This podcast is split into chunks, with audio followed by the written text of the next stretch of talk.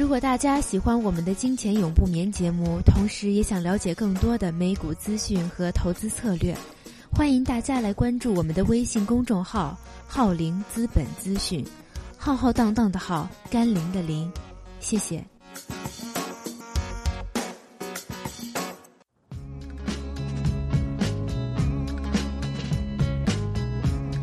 解读最新北美财经，感受美股交易魅力。金钱永不眠，台长 Herman。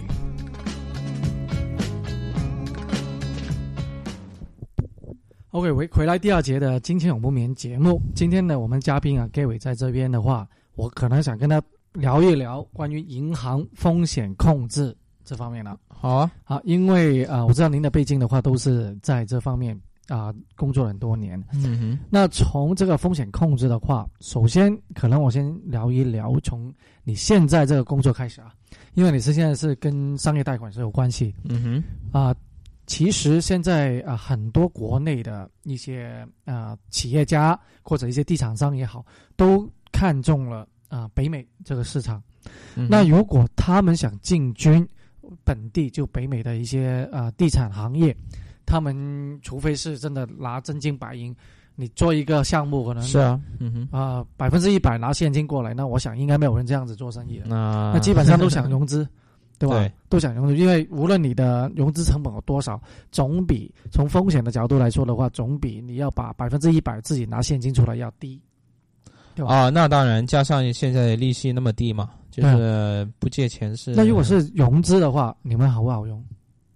比如说贷款啊，商业贷款，国内国内我也遇到过有几呃一两个，就是呃国内的，比如说是在国内做房地产发展的，想过来温哥华这边做房地产发展，啊啊不是啊我我遇到的一两个呢，就是嗯暂时还没有啊融得到，就是我知道，比如说啊有些人他比如在温哥华他已经买了一块地，他想发展。比如盖一个盖一个几十层的高楼啊，那种商品楼啊那种，啊，然后他就拿着这个计划书去那个银行想借钱，啊，但是呢，就是呃有几个难，呃有几个大的难难关。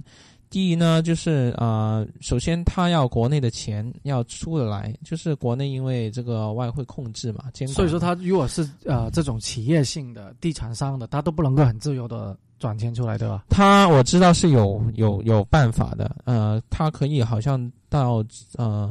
中国的不知道是外外管局还是外外贸部那边申请一个申请的一些啊，就是批文，他可以把钱批出来，那个。啊，可能难题不是太大，啊，对有有实力的企业来说不是很大的难题。对，然后钱出来之后呢，他在这边融资的话呢，有几个难题。第一是这边的银行啊，他会呃比较谨慎，谨慎，特别在啊这几年那个那些啊啊 money laundering 啊，就是比如说洗黑钱呐那些就是。他银行对资金的来源要都是要啊看得很紧的，所以啊，就是第一，他他出来中国钱出中国，即使不是一个问题的话，到了加拿大也会被啊查一轮啊查查一大轮才才那个银行才会放心啊跟你去丢 with，然后呢就是啊钱啊打进来银行了啊买地啊。买完地之后呢，那个融资呢又是一个大难题，因为呢很多中国的发展商呢，啊基本上呢在这本地就我我我只能说温哥华，温哥华我比较熟悉，在温哥华呢就没有这个房地产发展的这个经验，啊，所以说他们来基本上是是一个新的公司嘛，对，就是一个完全，因为在北美的话借贷的话都说一个是你的那个 credit，就是你的信誉度，那如果作为一个完全新的公司也好。新的个体都好，你好像没有一个记录在这里，所以说会不会有比较大的一个难题啊？这个是其中一方面呢。呃，信誉度就是你的借钱的这个 record，他们在这边没有什么借过钱，当然就没有这个 record 了。啊，然后啊，不仅是不只是这个信誉度的问题，然后比如说房地产发展啊，公司呃银行要。Make sure 这个你真的是一个知道怎样做房地产发展，然后有实力把这个楼盖起来，他才会放心借钱给你。不然的话呢，他是绝对不会啊轻易的就啊说哦，你有一个你在那里有块地，然后你想做这个哦，那么有多漂亮的 project，然后听起来有有多厉害那样，他就会把钱借给你。这银行呢，因为啊。说到底，房地产发展是一个很很 local 的一个 business，就是就是很地头虫。就是如果就你不一定说你是啊，你在中国无论有多牛逼，你来到来，你还是一个全新的公司。对，而且基本上你就到了人家的啊地方，对，到了人家的地方，想想分一杯羹，但是就没那么容易了。因为人家在这里几十年，你就在就是新公司刚刚来的话。就是很多基础的人，这跟本地公司比的话，就差太远了。所以呢，嗯，呃，很多有一些公中国公司的做法，我知道，就是找本地的已经很久的发展商，他们合作合作啊。如果他找得到找找得到这些合作的伙伴呢，他就是可以开始在这边做一些房地产发展。然后呢，银行呢，就是慢慢会可以认识一下他们，他的这些公司他做的怎么样。然后呢，就是啊，对，可以慢慢了解，慢慢 build up 他在这个啊地方的一个 reputation，这样他就啊，所以其实啊，基本上跟你在任何一世界上任何一个地方做做生意，我觉得都是一样。你先要 build up 一个 reputation，你才能啊打进人家的圈子，才能做一些这些那么大的那个项目。啊，不然的话呢，就是啊，融资啊，比如说做得起来，做就不融资已经是很后期的东西了。你前期的东西做起来还是很有难度的。因为我在这边看到一些项目啊，就啊，我们说楼盘了，那也也见过有什么有新加坡的，有啊香港的，嗯哼，啊，好像中国的完全是中国背景的。目前有吗？在如果啊，我听说有，我自己不太了解。完全如果是单独自己中国背景在做的话呢，我不知道啊，Richmond 方面会不会有一些，就是温哥华的列治文有没有有没有？我听说有一些好像是发华人发展商的一个项目，但不会大。但具体他是不是跟本地人合作呢？啊，我也不清楚。嗯，因为我就发现有些地现在圈了地，也把一些广告的东西都。建立起来都一看就是中国的背景的地产商，但是那些地也哈有一段时间了就没有。你怎么看得出他是中国背景的发展商呢？呃，他写中文了，写中文，写中文其实不一定他的中国背景的发展商。他的公司的话都是用用拼音啊，哦，对吧？学他除了中文以外。还有它的英文名字都是用拼音什么什么什么集团哦那这样子当然了，它不是万达，也不是万科那些这么出名了，所以说我就不知道。再所以说我就看得出来，好像对他们都对，因为其实这个商业的地产的话，在本地啊已经觉得有点饱和，我个人觉得有点有些饱和。好，但是的话，为什么还会进来呢？还有些啊，会不会他为什么不到其他人口？你说是不是饱和呢？就很难说，因为基本上呢，因为在在温哥华，如果温哥华就有一种东西叫做预售，就买楼花，那很多地方啊，很多地方都有啊。然后呢，你你温哥华发现呢，大部分的这个 project，它的预售率都很高的，就是很多人基本上很很多楼基本上。啊，都百分之百九十八九十的就啊，呃，就建好之前百分之八九十都卖出的了。嗯，所以啊，你说是不是饱和呢？就很难说。但是呢，啊，这当当中可能可能也会夹杂一些水分啊，就是很多发展商啊，因为嗯啊，基本上你去银行融资啊建楼盖楼的话呢，其中一个啊啊条件呢，就是你要。达到某一个呃预售率，比如说百分之七十五啊，或者百分之六十啊那样的一句预售率，银行才会啊啊批钱给你。很多发展商呢，就会有些发展商不是很多，有些发展商他可能会钻一个空子，嗯，就是说啊，看看怎样把把那个预售率呢做的好像就是啊真的很高，这个他不知道在哪里找一大堆人去买那样。就是先反正就给 deposit，嗯就百分之十、百分之二十 deposit 嘛，它它也不多，嗯反正就是把先把那个银行的贷款拿下来，嗯然后再看看怎么样。所以呢，嗯、不过在温哥华呢，就是很多基本上很多大的项目都是很有实力的发展商做的，所以呢，啊、基本上都是呃预售率都很高，然后就是基本上都是盖盖起来是没有问题。那如果从银行的风险控制来看啊，因为现在这种啊、在本地没有什么经验，而且也是外国资金啊、外国背景的一些公司，那可能从风险的角度就比较高一点点。啊对银行来说，当然了，基本上你就等于说你叫一个，